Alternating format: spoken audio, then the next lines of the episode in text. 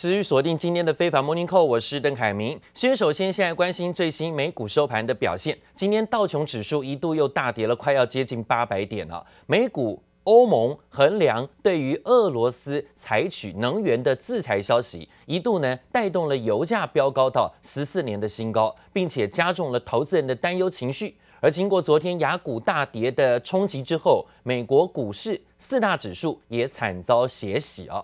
周一美股重挫，道琼跌了快要八百点，修正区已经进入。因为呢，从今年一月份的历史高点拉回到现在，跌了超过百分之十啊！今天呢，收跌在三万两千八百一十七点，遁入了修正区间。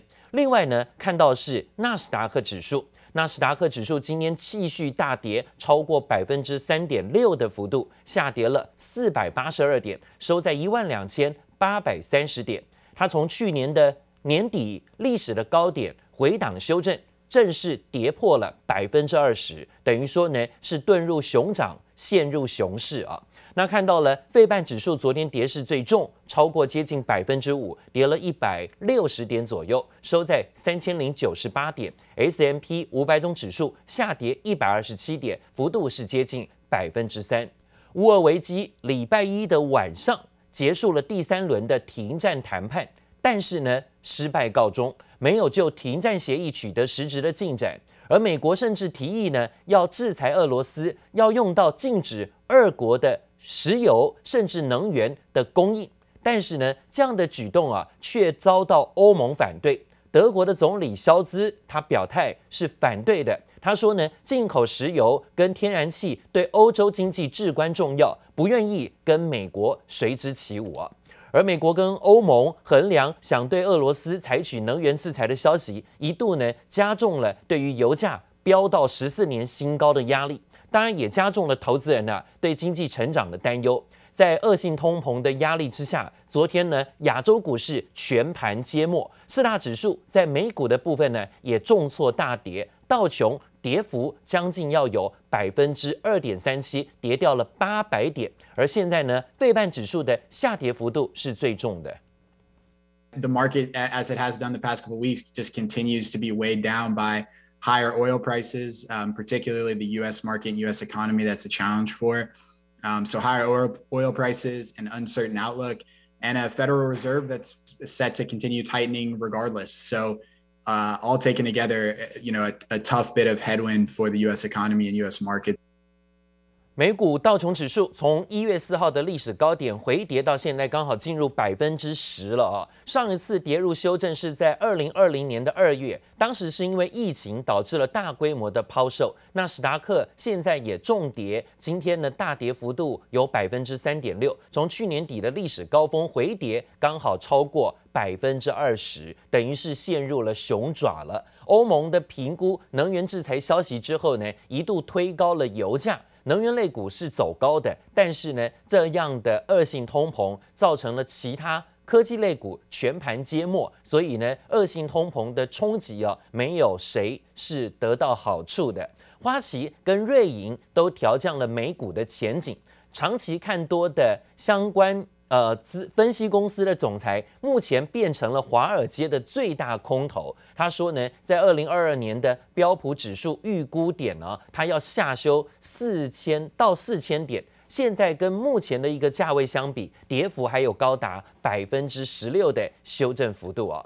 另外呢，乌克兰跟俄罗斯代表团第三轮的停战会谈正式的落幕，看起来双方呢并没有达成共识。俄罗斯的首席代表团呢表示说，本次会谈没有可以报告的积极进度，并且警告啊，不要指望下一轮的会谈会带来更好，而且呢会有结束结束战争的结果。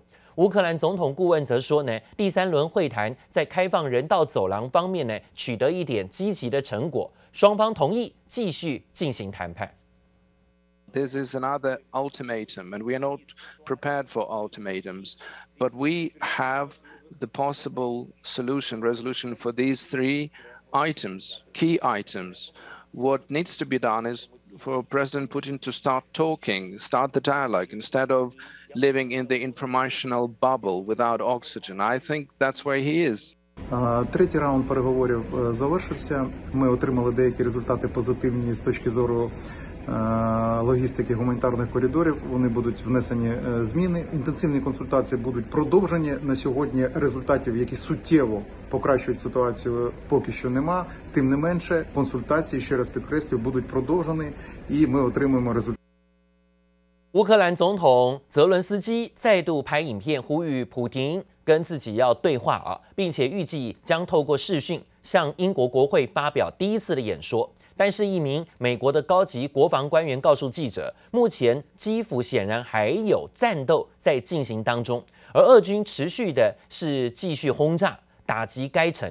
根据呢路透社的报道说，俄罗斯克里姆林宫已经向乌克兰提出一些条件。要求乌克兰终止军事行动、修改宪法、删除加入北约的条文、承认克里米亚半岛是俄罗斯的领土，并且认可乌东两个共和国的独立地位。俄罗斯承诺啊，只要乌克兰方面同意这四个条件，就可以立刻结束战争。但是乌克兰目前尚未做出回应。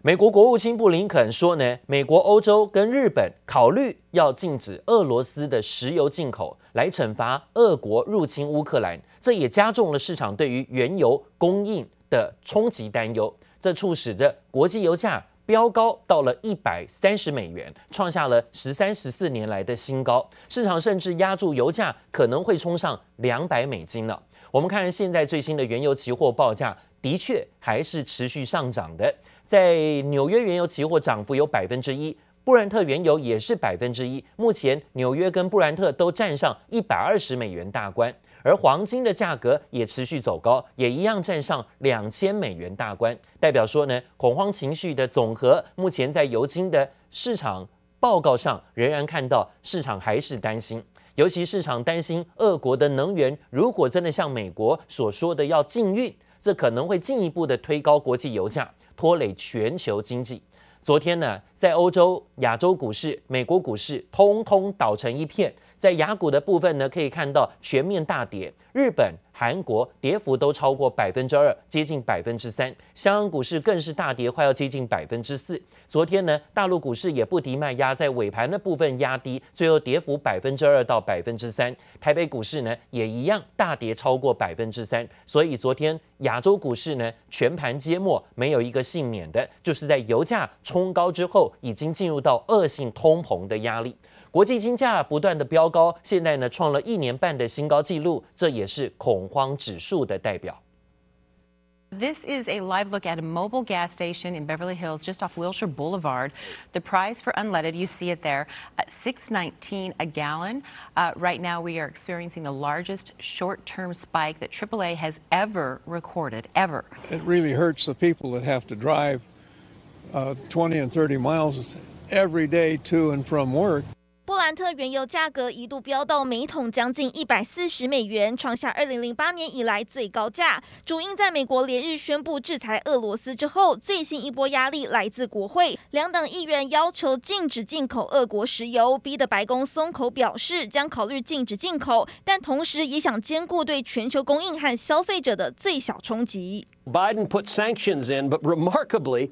He put exceptions for energy. Putin gets the bulk of his funds from selling oil and gas, and Biden accepted that, just like he did on the Nord Stream 2 pipeline. We are now in, uh, in very active discussions with our European partners uh, about banning the, uh, the import of Russian oil uh, to our countries, while, of course, at the same time maintaining a steady uh, global supply of, uh, of oil.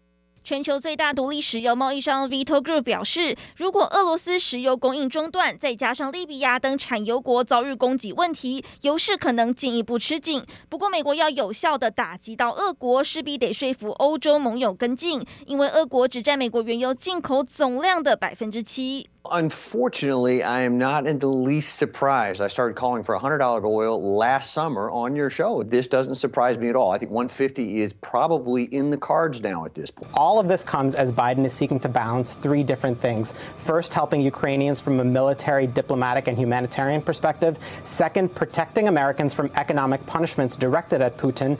And third, preventing the sort of military moves, such as a no-fly zone, that could trigger a full-scale war between the U.S. and Russia. 另外，全球第二大的石油公司壳牌日前刚买下一船俄国石油，遭到外界及乌克兰外长炮轰之后，随即宣布将所有从俄罗斯购买石油中获得的利润捐给乌克兰提供人道主义援助的基金。只能说，油价飙涨之际，企业行动也遭到放大检视。记者姚嘉玲、嘉莹综合报道。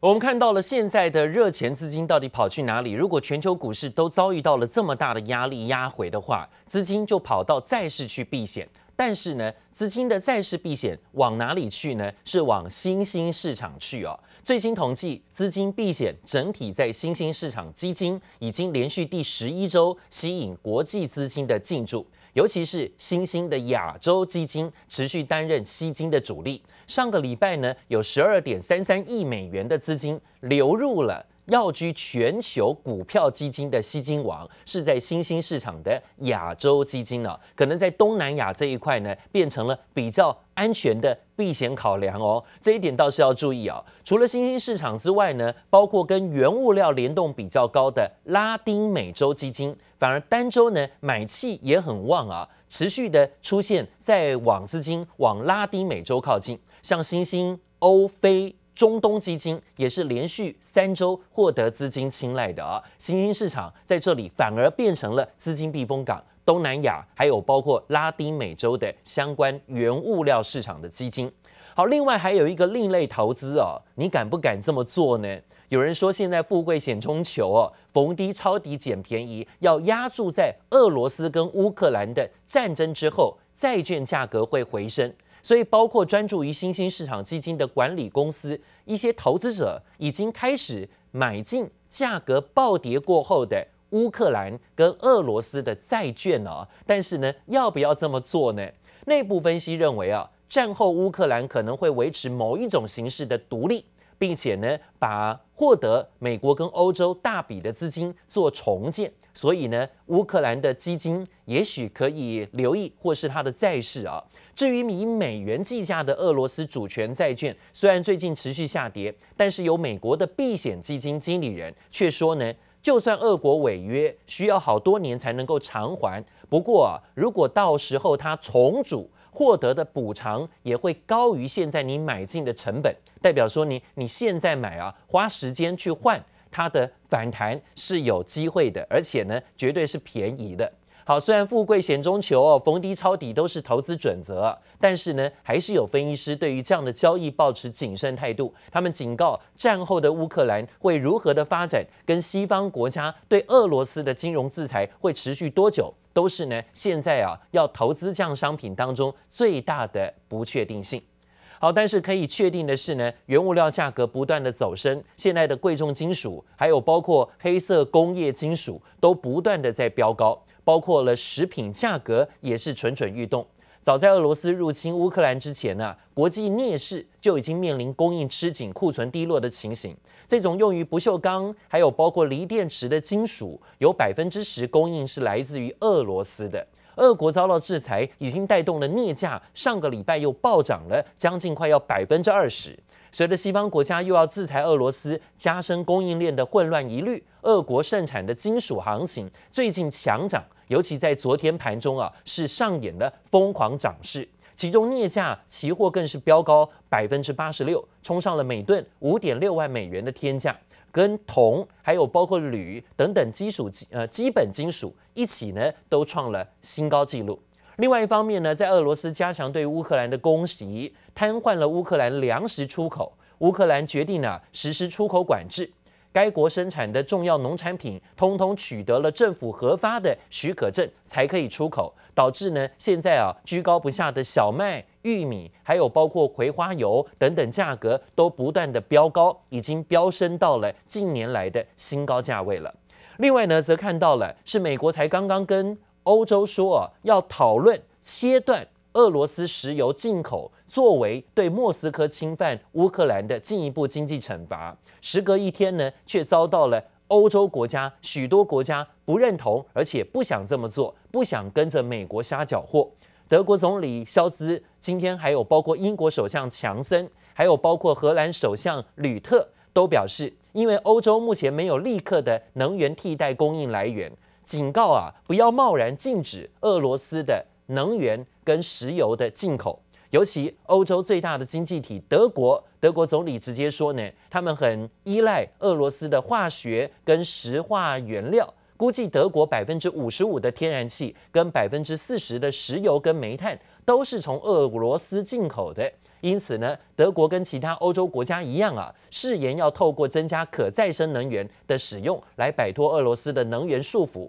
但是政府强调，这个转换过程需要时间的。英国首相强生也表示，如果要脱离俄罗斯石油跟天然气啊，在做对的事情，但必须要循序渐进。他们认为不宜贸然的终止跟停止对于俄罗斯石油的供应，好，跟这个原本的这种需求。现在呢，一怕啊，如果真的要跟美国一起瞎起哄，断掉这个相关的俄罗斯石油的供应，受害的是所有的欧盟相关的国家。